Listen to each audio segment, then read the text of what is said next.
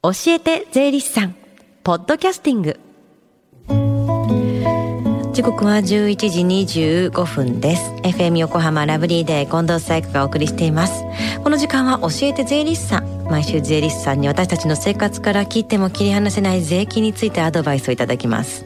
担当は東京地方税理士会島田一郎さんです。よろしくお願いします、はい、湘南藤沢から参りました。税理士の島田と申します。本日もよろしくお願いいたします。お願いします。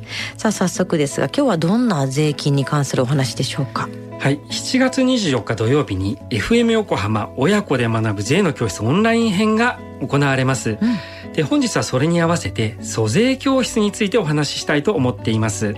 親子で学ぶ税の教室私も藤田さんも参加しますので楽しみにしているんですけどもこれ子どもたちにとっては税金って難しそうでなかなか触れる機会ってないような気がするんですよね。え東京地方税理士会では小学校から大学社会人まで幅広く租税教室を開催し税金を身近に感じていただく機会づくりに取り組んでいます。ちなみに島田さんは租税教室担当されたことはあるんですか？私は大変申し訳ないことに租税教室をまだ担当したことはないんですが、うん。はい、担当した税理士の話では、うんまあ、子どもたちは元気よく質問に対して積極的に発言してくれますし、大人の方も親身に聞いてくださるということで、毎年租税教室を楽しみにしている税理士も多いと聞いています。そうなんですね。租税教室ではどんな内容を学習しているんでしょうか？はい、小学生向けの租税教室では、税金は何で必要なのか、どのような税金があるのかなど、まずは税金の存在を身近に感じてもらうことを主眼に置いています。うん、で中学生以上の租税教室では税金にはどのような社会的な機能があるのでしょうかなどと問いかけることによって、うん、日本における申告納税制度についての理解を深めていただけるような学習スタイルを心がけています。なるほど。税の社会的な機能考えさせられるテーマですよね。そうですね。で日本の日本の税金に税には大きく3つの社会的な機能があります、うんはい、で1つ目は公共サービスの財源調達機能です、うんでこれは警察消防、まあ、道路整備などまさに国民生活に不可欠な社会インフラを維持するための機能です。うん、で2つ目は景気の調整機能です。うん、これは例えば短期的な土地の売買には重い税金をかけることによってバブル経済を抑えるなど景気を調整する機能です。で3つ目は所得の再配分機能です。うんで所得これは所得金額に応じて税金を負担してもらって社会保障や給付金などを通じて社会に再配分する機能です。でこれコロナのね給付金なんかもこの機能になるかと思います。うん。でこれらの機能を果たす上での基礎となるのが申告納税制度というものです。うん。日本は申告納税制度を採用しているんですよね。そうですね。ちょっと硬い話になりますけども、うん、申告納税制度とは自らが自分の所得金額を計算して国に申告する制度です。うん国民の義務として納税の義務が憲法で定められていることはご存知の通りですが一般の会社員は納税しているという意識が諸外国に比べて低いという調査結果があります。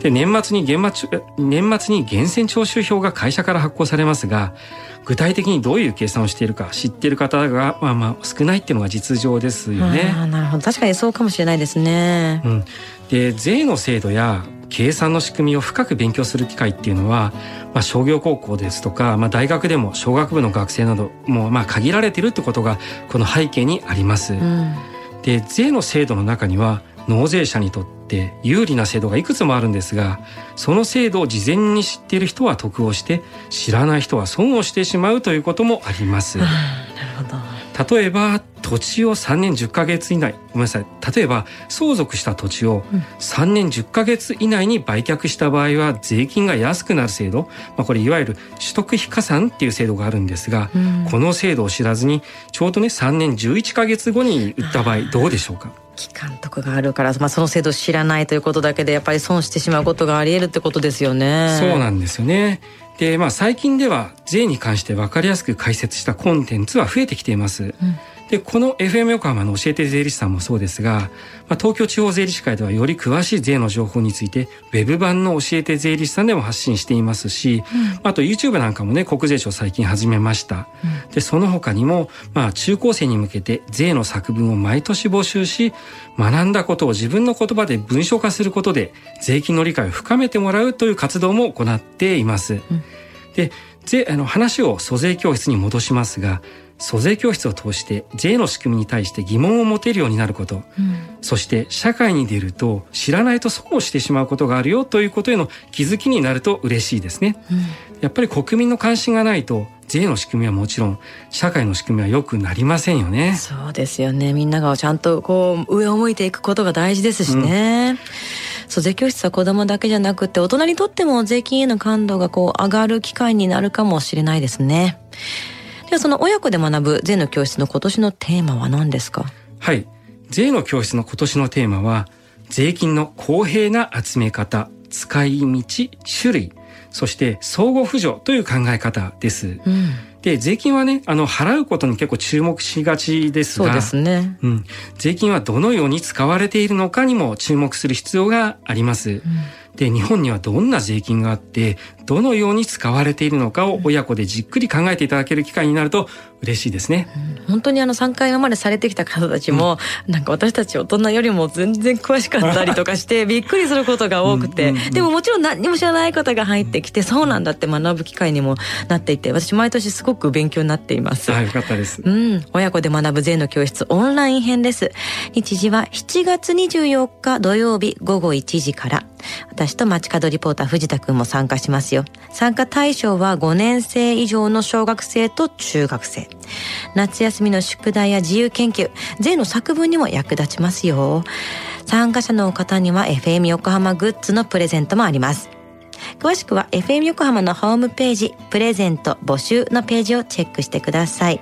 応募締め切りは7月4日月曜日いっぱい、あ、失礼しました。7月4日の日曜日いっぱいです。たくさんのご応募をお待ちしています。この時間は税金について学ぶ教えて税理士さん。今日は租税教室についてお話を伺いました。島田さんありがとうございました。はい、ありがとうございました。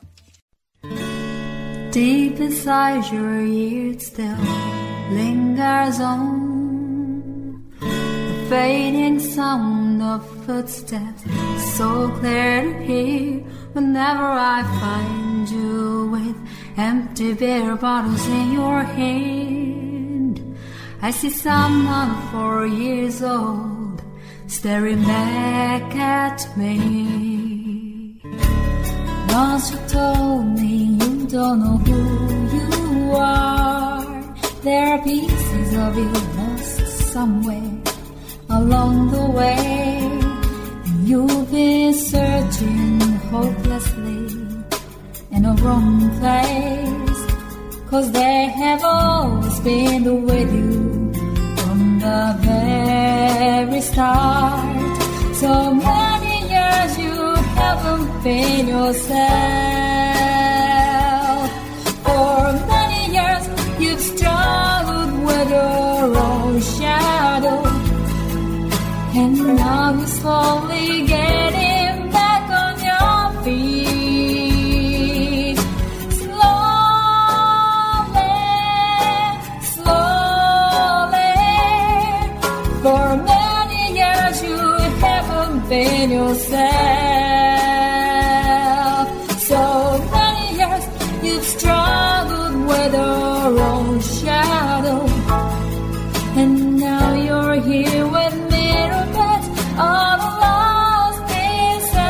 other